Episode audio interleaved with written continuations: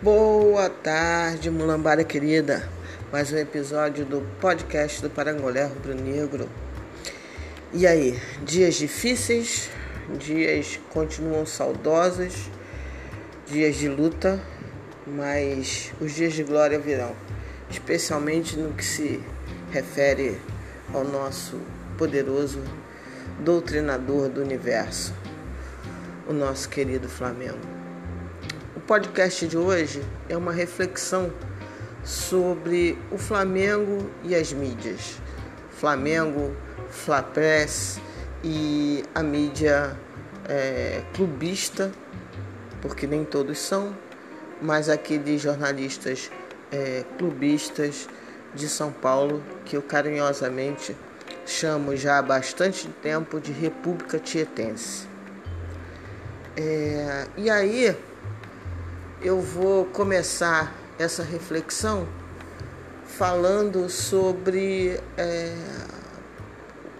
um tempo atrás o Rizek ele falou foi foi é, posto um, um, uma vazado na verdade né uma gravação do Rizek ele reclamando. E depois ele falou isso algumas vezes já no programa no redação Sport TV desde que ele veio ancorar o, o programa no lugar do Marcelo Barreto, sobre o incômodo dele é, da grande, do grande destaque que o Flamengo tem na mídia, é, especialmente a carioca, mas também na mídia nacional, é, e que isso seria uma injustiça com os outros clubes. Né?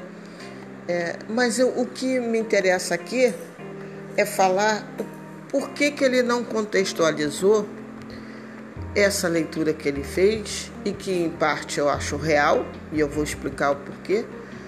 É, ele não contextualizou isso sob a ótica dos interesses da mídia em relação ao Flamengo. Normalmente, as análises que se fazem é da, da benesse, do benefício que o Flamengo tem em relação à mídia. Mas nunca se pensa muito, nunca se é, faz muito a reflexão sobre o que o Flamengo dá para a mídia. Então, lá pelos idos dos anos 70, final dos anos 70, início dos anos 80, que é onde a minha memória está mais fresca e para mim isso não, não eu não preciso fazer um recorte histórico mais amplo para fazer essa reflexão Nesse, nesse final dos anos 70, início dos anos 80, o Flamengo é, tinha um poder de mídia muito grande aqui no Rio de Janeiro. De fato. E eu vou dizer o porquê, sobre a ótica do consumidor, pensando no consumidor. Eu lembro perfeitamente que nos dias pós-jogos, nos dias que o Flamengo é, especialmente eram vencedores, vencedor das, das disputas, o jornaleiro lá perto de casa ficava super feliz. Né? Ele me cumprimentava feliz, porque ele sabia que eu ia comprar dois jornais, né? que tudo ia ficar melhor. Os jornais iriam acabar rápido, né? o Jornal dos Esportes, que era do mais tradicional em relação à ampla cobertura, dos jogos tinha, por exemplo, lá o nosso placar moral, o que nós nunca perdíamos. As manchetes realmente eram muito grandes, assim como dos outros clubes cariocas também.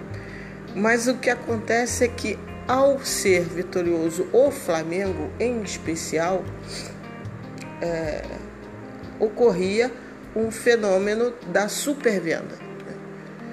Na mídia impressa, diferente das mídias digitais que vemos hoje, que eu vou tratar um pouco mais à frente, era importante vender o objeto, né? o objeto físico, o jornal. E torcida feliz consome jornal. Torcida que perdia não consumia. Então, isso era um fenômeno que até hoje ocorre. Né? Mas que na mídia impressa ficava muito evidente. Em dias de vitória do Flamengo, significava lucro maior para o jornaleiro, para o dono da banca, para o editor-chefe, para o dono do jornal. Então isso era muito, muito claro. Então não era uma questão do Flamengo ser beneficiado com uma super cobertura. Não. A super cobertura, a cobertura generosa, sempre se fez porque o Flamengo gera não só naquela época como hoje, gera mais lucro para qualquer, qualquer organismo de mídia.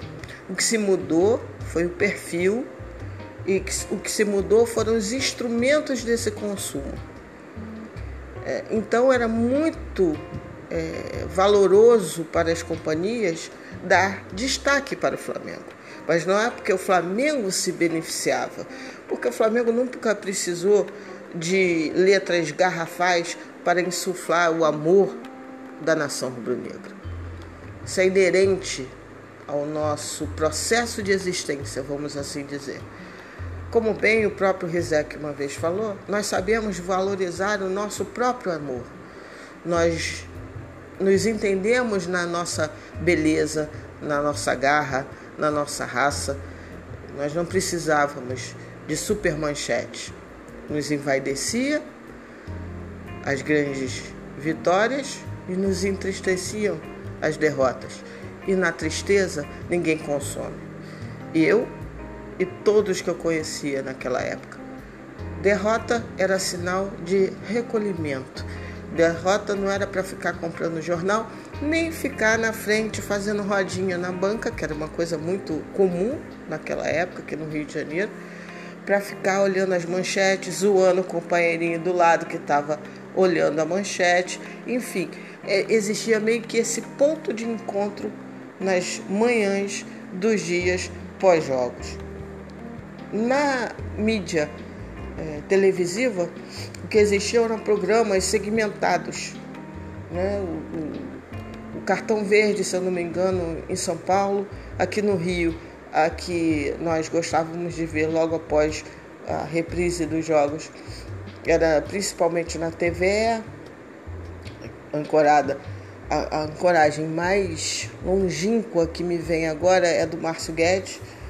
Enfim, é, então você via o reprise do jogo, você via a mesa redonda e no outro dia era o jornal. Então era, isso era uma questão mercadológica e que não favorecia exatamente ao Flamengo, favorecia muito superficialmente, mas o lucro é, disso ia direto para as bancas, para os jornaleiros, para os donos dos grandes jornais de grande circulação. Imagino que esse é um quadro que se repetia pelo Brasil afora. É, o nacionalismo do Flamengo ou melhor, porque essa palavra nacionalismo é complexa. É, o caráter nacional, a penetração nacional do Flamengo fazia com que ele fosse ainda mais poderoso, porque essa mesma perspectiva econômica se repetia nos demais estados. E aí, com o advento do, da, da, dos canais da, da TV paga, né? dos canais da é, ESPN, Sport TV inicialmente, você já tem começa a ter um pouco mais de mudança nesse aspecto mais é, regional. Os jornalistas de São Paulo dominavam, vamos dizer assim, as, as bancas ou as bancadas dos programas esportivos. E também não eram programas que não eram uma grade de programação, me lembro isso perfeitamente, por exemplo, na ESPN, que se tinha debate, debate, como se tem hoje. É, a grade de programação é dominada por programas de bancadas com jornalistas dando opinião o tempo todo sobre performance de jogadores, enfim, instigando essa, é, é, essa linha. Temos a geração de memes hoje, né? é, é importante, é importante gerar manchetes é, que movam emocionalmente todas as torcidas. E aí, como é que entra o papel do Flamengo nisso? O Flamengo é citado de maneira quase que indecente. Né? Eu vi há um, um bom tempo atrás uma manchete que não tinha sentido algum da ESPN, não tinha sentido algum citarem o Flamengo. A notícia era sobre o Corinthians e citaram o Flamengo. Por que, que citaram o Flamengo? Citaram o Flamengo porque dentro desse quadro de mídia atual é fundamental que qualquer notícia para ter um super engajamento tenha o Flamengo. Por quê? Porque o Flamengo vai, é, se for uma manchete, um caça-clique é bom, positivo para o Flamengo, já garante uma massiva, é, um massivo engajamento da torcida do Flamengo. Se for uma manchete, um clique que de alguma maneira é, tenha uma conotação negativa para o Flamengo, melhor ainda. Porque aí você tem um engajamento da torcida do Flamengo defendendo, desmentindo, esclarecendo, que é um outro papel que a torcida do Flamengo faz, né, especialmente nosso nosso querido Bruno De Laurentiis, por exemplo, ele cansa de dar fios educativos e espalhar educação por essa rede Twitter afora. É, eles também conseguem o engajamento dos antes, que aí vão lá para corroborar, vão lá para tirar onda ou alguma coisa assim. Então é importante para o lucro da indústria jornalística a fala sobre o Flamengo. Alguns jornalistas o fazem de maneira muito equivocada e acho nem que seja exatamente com esse viés. É porque são equivocados. Né? O Flamengo de 2019, ele além de nos dar glória, de nos dar alegria, de nos trazer paixão é, e orgulho, ele também desmascarou. Uh, o quanto o jornalismo esportivo brasileiro é atrasado, retrógrado, clubista e preguiçoso. E isso continua até hoje, mesmo se escancarando várias falas absurdas né, do, do, de, de determinados jornalistas, eles continuam preguiçosos, eles continuam clubistas, eles continuam atrasados um exemplo disso é, foi a, a, contratação de Jorge Jesus. Na pré, no, no, nem o Jorge Jesus nem foi anunciado e nós vimos, por exemplo, pegar só um exemplo, o senhor Marco de Varga fazendo um verdadeiro discurso vergonhoso, cheio de ódio, cheio de xenofobia, sem nenhum sentido técnico, nenhum apenas uma questão de preconceito e que ele desmascarava, inclusive, é, a má qualidade técnica dele. Nenhum dos presentes da bancada, por exemplo, falou: calma, meu amigo, o que está acontecendo aí? Né? Poderia ter alertado. Não. E isso repercutiu muito a porcaria né, que ele se referiu, eu lembro perfeitamente porque eu nunca vi um troço daquele que me espantou o nível de, de, de raiva demonstrada pelo senhor Marco de Vargas. E aí ele foi e, e hoje, essa semana, eu li ele meio que reclamando, lamentando, se lamuriando é, da torcida do Flamengo, que até hoje, coitado, persegue ele. O senhor Marco de Vargas a torcida do Flamengo não o persegue exatamente. Né? Eu, de minha parte, jamais né, escrevi a época e um pouco depois para o senhor, mas eu, para mim, o senhor simplesmente acabou. Porque nem no pedido de desculpa o senhor teve a nobreza necessária para se ver ali um real pedido de desculpa. Como, como, como normalmente se é. Né? Poucos pedidos de, de desculpas me soam nesse campo em especial, me soam verdadeiros e frutos de uma reflexão. Pô, errei, né? É muito difícil. Mas enfim, esse é mais um dos exemplos. Né? O Edmundo, falando do Rafinha, é um absurdo jornalístico o que ele falou. Um absurdo. E se vê ali que foi por pura má vontade ou clubismo. Ou então, de fato, o senhor Edmundo não merece estar numa bancada porque ele é um completo idiota em termos de análise. Porque dizer que entre Rafinha, René e Rodinei não existe diferença, ou a pessoa está de má vontade, ou a pessoa é um completo idiota e que ganha lá o seu salário por ser o Edmundo, mas não por agregar uma análise técnica dentro de um programa esportivo que muitos em muitos momentos e muitas vezes se confundem com programas jornalísticos de humor. O humor pega-se o esporte, coloca-se ali uma pitada de humor, coloca-se ali uma grande pitada de clubismo e vemos esses diversos programas aí. Né? O, o, o Sormani, por exemplo, eu acho que já até faz uma outra linha, eu acho que ele, de fato, nem é por clubismo, ele acredita nas bobagens que ele fala. Ele se acha realmente um, um comentarista bastante competente. E óbvio, em alguns momentos ele acerta, mas também quando ele erra, ele erra feio. E na última semana ele errou numa das questões que eu mais critico este tipo de jornalismo, que é o jornalismo que eu digo que é preguiçoso. Ele falar sobre o balanço do, do Flamengo revela uma grande preguiça no ofício dele, né? que ele tivesse um pouco mais de vontade de apurar, de pesquisar, né?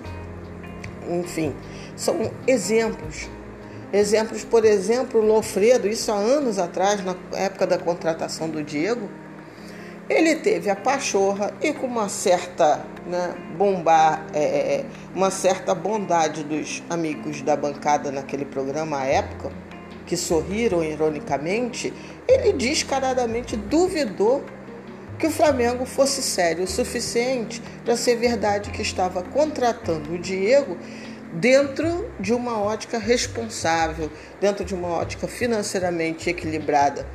Para ele isso era impossível. Mas isso, na verdade, o Lofredo, que é um desses jornalistas que eu citei, que é oriundo da, da, da, da escola paulista, revela uma outra face. O Flamengo, muitas vezes, é, principalmente no passado recente, ele era zombado pela mídia paulista, ele era desqualificado pela mídia paulista, porque além de tudo, ele era do Rio de Janeiro. E tem uma parte da imprensa paulista que acha que é um absurdo um clube do Rio de Janeiro, em especial o Flamengo, óbvio, é, ser um clube sério, porque a seriedade pertence exclusivamente ao estado de São Paulo. Coisas grandes, coisas bem feitas, modernas, tem que ser de São Paulo. Se não for de São Paulo, como pode? Não é mesmo? Não são todos os jornalistas de São Paulo. Esses sérios são jornalistas de São Paulo.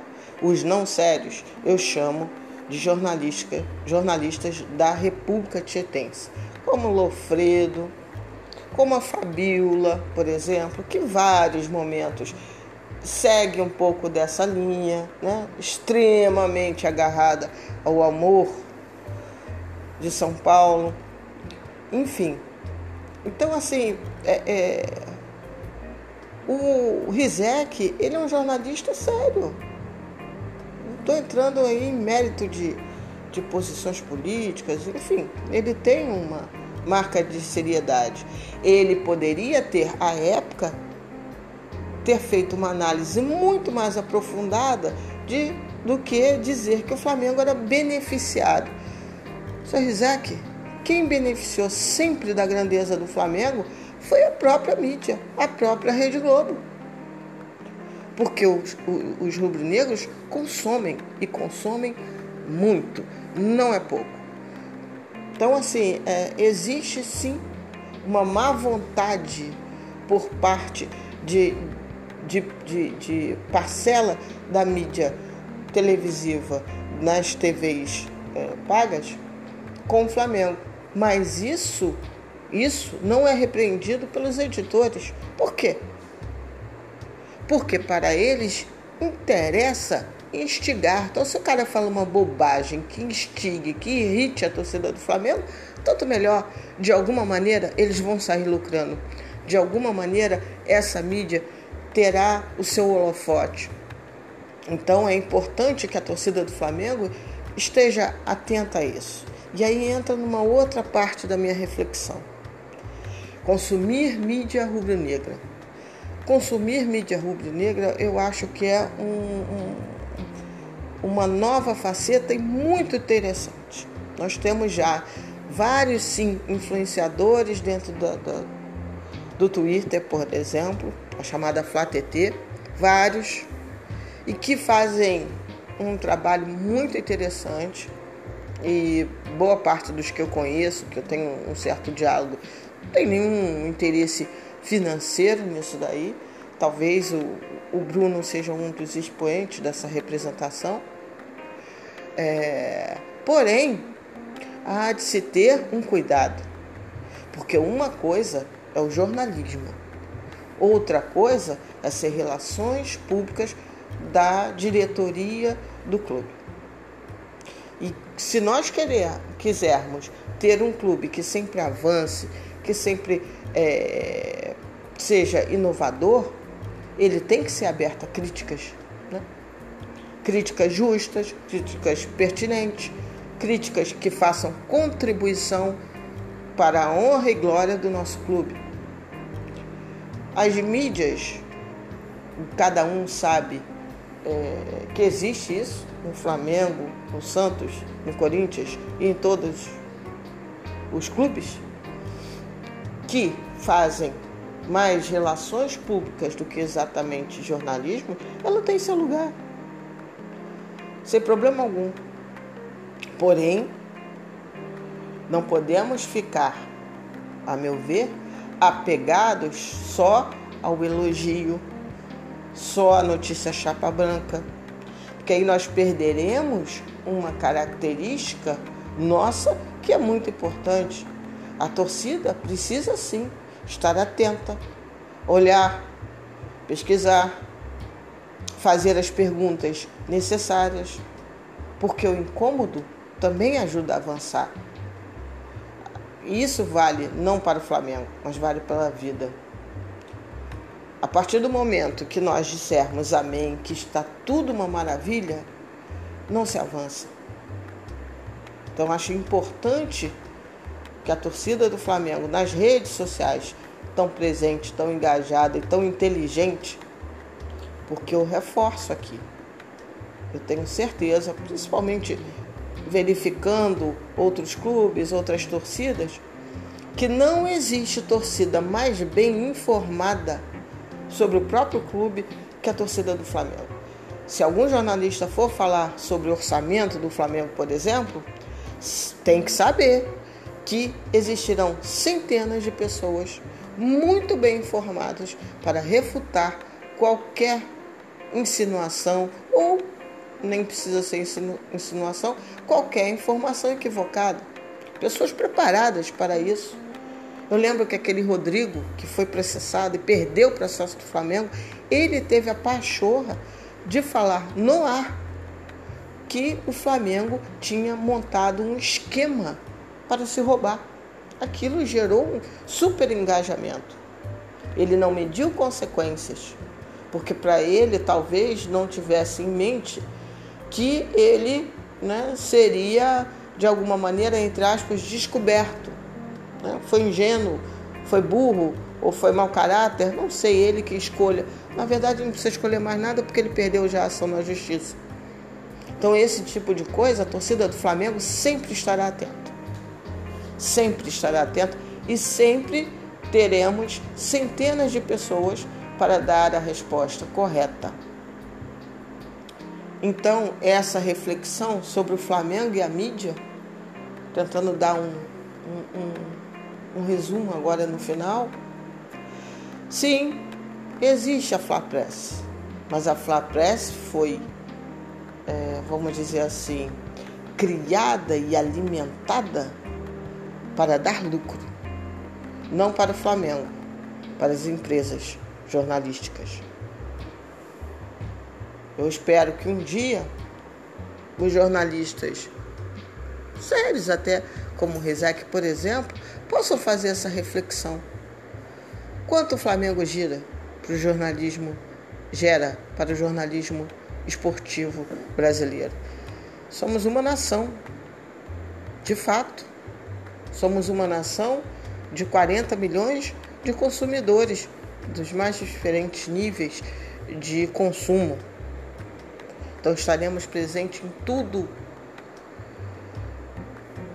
que é, represente geração de divisa.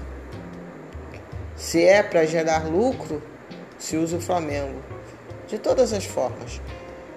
Da forma bonita, como o Rizek falou, mas também da pior maneira possível, com mentiras, com leviandades, com insinuações de crise com interesses não tão nobres. Então, para tudo existe a Fla Press. A torcida do Flamengo é que tem que ser suficientemente inteligente, e ela o é, para saber qual luta se lutar. Então vamos continuar consumindo o Flamengo, ajudando o nosso clube, nos informando e criando um ambiente saudável para o clube. E nesse ambiente saudável também existe espaço para a boa crítica. Ok? Até o próximo encontro do Parangolé Rubro Negro. Eu tenho um, grande carinho de de vez em quando fazer essas reflexões assim soltas, sem, é, porque eu acho importante é, que dentro desse microgrão do que eu faço parte, dar um pouquinho, uma gotícula da minha contribuição. Um beijo especial para o pessoal lá do grupo do Telegram meu, que dá um apoio nos últimos dias, tem me dado um, apoio emocional muito importante para o Ananias, enfim, e para todas as pessoas que estão lá sempre papeando comigo no Twitter, porque eu faço questão disso. Quem me acompanha sabe. O meu interesse é bater papo, o meu interesse é crescer, o meu interesse é entender e aprender. Ok? Um beijos, até a próxima. Saudações rubro-negras e cuide-se e cuidem-se. Um dia o sol vai raiar livremente novamente e poderíamos respirar tranquilos e vibrar de novo com o nosso Mengão, tá? Beijos, saudações rubro-negras e namastê para geral.